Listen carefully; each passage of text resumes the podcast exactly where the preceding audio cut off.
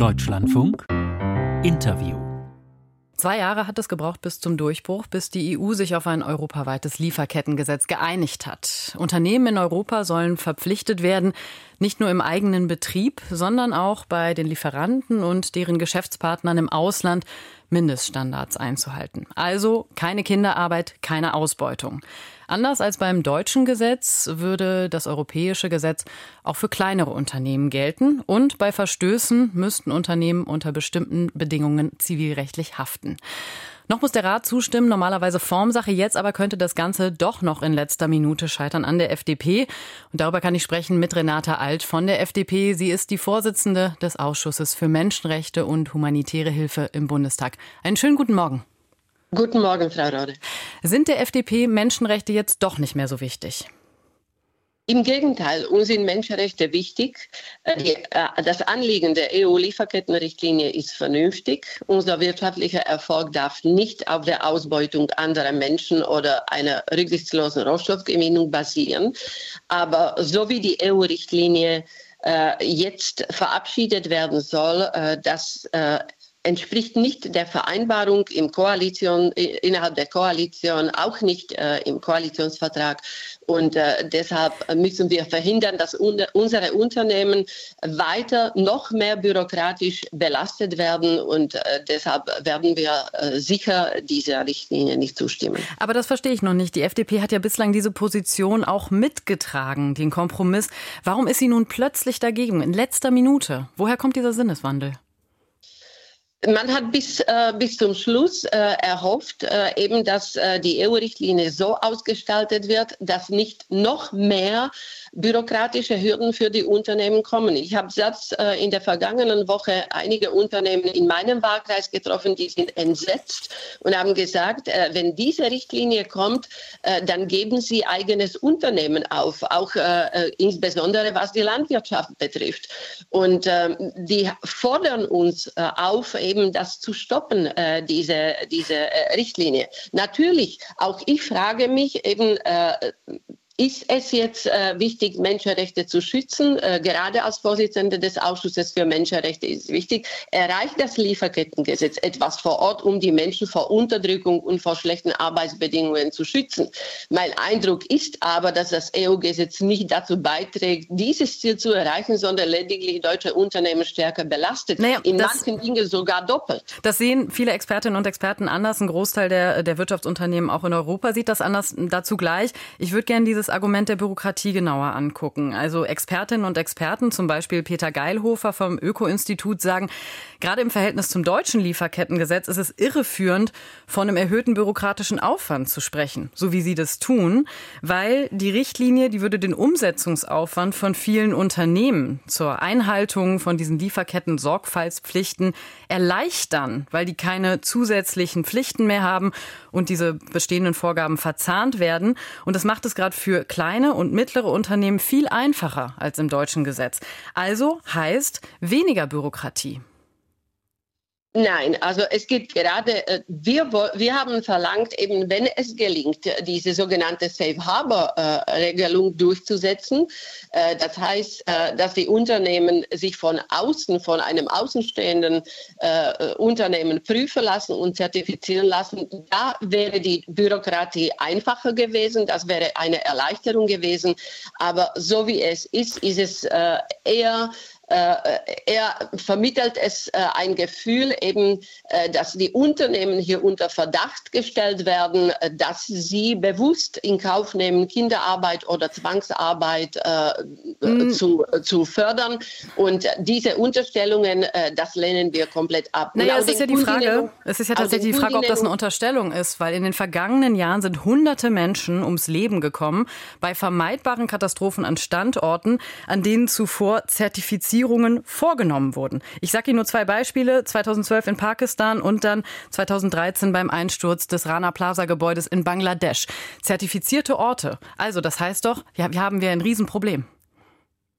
Dann muss hier natürlich nachjustiert werden. Dann muss die Unternehmen, das liegt auch an denen, eben wie die Zertifizierung durchläuft. Aber es äh, kann nicht sein, dass die Unternehmen äh, pauschal unter Verdacht gestellt werden. Und es ist auch den Kundinnen und Kunden mittlerweile nicht egal. Äh, insofern, äh, insofern haben Unternehmen und Kunden äh, ein gemeinsames äh, Interesse.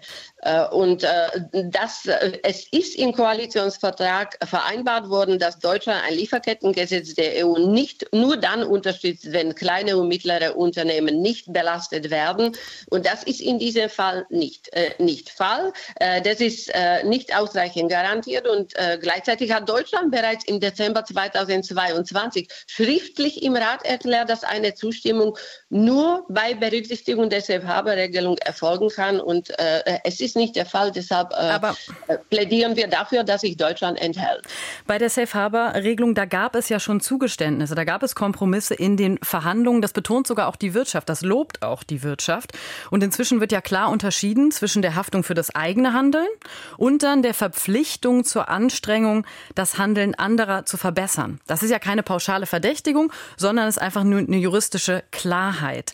Was wollen Sie denn noch? Weil jetzt Fachleute sagen, wenn man diese Regelung noch weiter verwässert, dann hat man nur noch Schlupflöcher. Uns ist es wichtig, dass die Unternehmen keinen zusätzlichen bürokratischen Aufwand haben. Aber das heißt, die FDP äh, will am Ende ein unwirksames Lieferkettengesetz haben auf europäischer Ebene.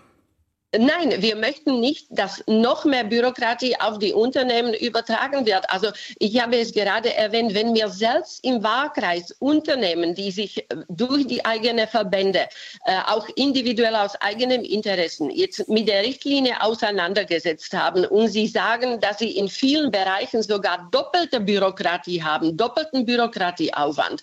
Die Richtlinie äh, äh soll für Unternehmen mit über 500 Beschäftigten sogar in manchen Dingen äh, mit beziehungsweise mit 250 Beschäftigten in Risikobranchen gelten.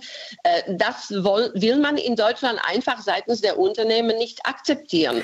Äh, ich, ich, äh, ich bin mir sicher, wir haben alle gemeinsam ein an, das, äh, das gemeinsame, das Anliegen vernünftig ist. Äh, unser wirtschaftlicher Erfolg darf nicht auf der Ausbeutung anderer Menschen basieren. Äh, ich plädiere eher dafür, Produkte, die äh, aus so einer, äh, so einer Situation entstanden sind, eher zu verbieten, so wie es USA machen. Aber äh, wir, wir sind ein Land, in dem die Bürokratie überbordend ist. Alleine 57 Prozent der Bürokratie für die Unternehmen kommt mittlerweile aus der Europäischen Union. Frau Alt, den Punkt, der, der Punkt ist, glaube ich, angekommen. Aber ich würde gerne noch mal verstehen, was passiert denn jetzt, wenn dieses Gesetz scheitert? Dann gibt es ja noch mehr Bürokratie. Also ein Großteil der Unternehmen, die planen ja schon längst mit einem europaweit einheitlichen Gesetz. Da gibt es mehrere Umfragen zu. Nur sieben Prozent sind gegen dieses Gesetz. Und wenn aber das Gesetz scheitert, dann haben wir wieder nur den europäischen Flickenteppich von Vorschriften, der für Unternehmen total verwirrend ist. Ich bin äh, dafür eben, dass äh, wir hier eher auf die Eigenverantwortung der Unternehmen setzen. Nee, aber das es, funktioniert äh, ja nicht, das wissen wir inzwischen. Äh, ja, dann muss hier nachjustiert werden und dann Druck auch auf die Unternehmen ausgeübt werden, eben dass es funktioniert. Das macht man mit einem also Lieferkettengesetz und es, das blockieren Sie gerade. Aber wir, wir benötigen keine doppelte, äh, keine zwei Lieferkettengesetze. Also wenn dann ein Gesetz, wir haben schon also in Deutschland EU-Gesetz.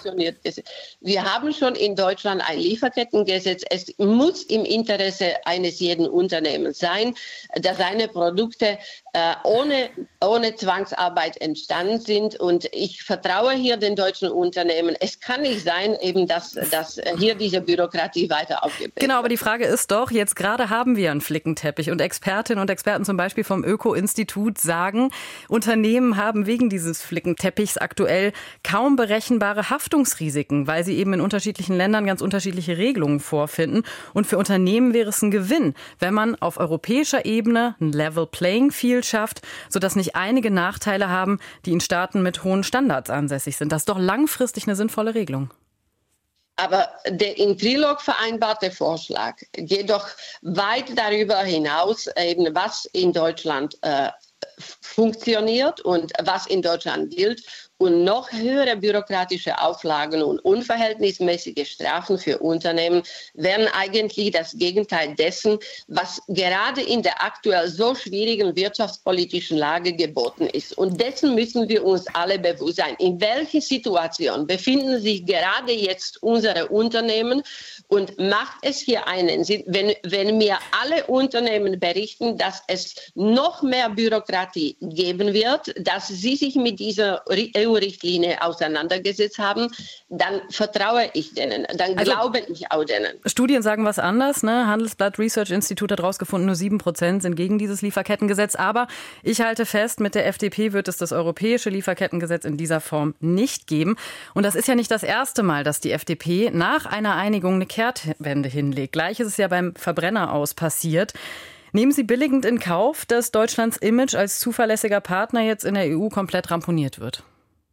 Nein, im Gegenteil. Also es ist jetzt nicht so, dass die, äh, dass die FDP hier plötzlich äh, eine, äh, eine Wendung einleiten würde. Naja, doch schon. Äh, nein, es, es gibt einen Koalitionsvertrag, äh, wo vieles festgehalten wurde, unter anderem eben, dass wir uns für den Verbrenner, äh, für die E-Fuels, äh, für die synthetischen Kraftstoffe äh, einsetzen.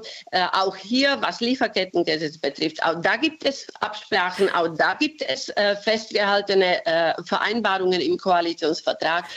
und das stimmt nicht. Und wenn Sie sich gerade die Arbeit von ja. Christian Linder anschauen, gerade dank Christian Linder äh, seiner hervorragenden Verhandlungsfähigkeit, auch mit äh, Bruno Le Maire, ist es gelungen, ein, einen EU-Haushalt äh, zu vereinbaren. Das gab es noch nie ja. in der EU-Geschichte. Gerade ihm ist es gelungen, alle auf der, äh, der EU-Ebene äh, an einen Tisch äh, Aber zu, Frau Alt, äh, ich, wir, haben nur noch, wir haben nur noch zehn Sekunden Zeit, aber ich wollte ganz kurz fragen. Die Menschen sind unzufrieden mit dem Hickhack in der Ampel.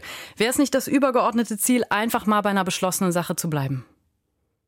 Ja, aber das ist eine beschlossene Sache. Ich Sie habe ändern gerade den Kurs. gesagt, eben, dass gleichzeitig Deutschland im Dezember 22 schriftlich im Rat erklärt hat, dass eine Zustimmung nur bei Berücksichtigung der Safe Harbor Regelung okay. erfolgt. Okay, ist angekommen. Vielen Dank. Das war Renate Alt, die Vorsitzende des Ausschusses für Menschenrechte und humanitäre Hilfe im Bundestag.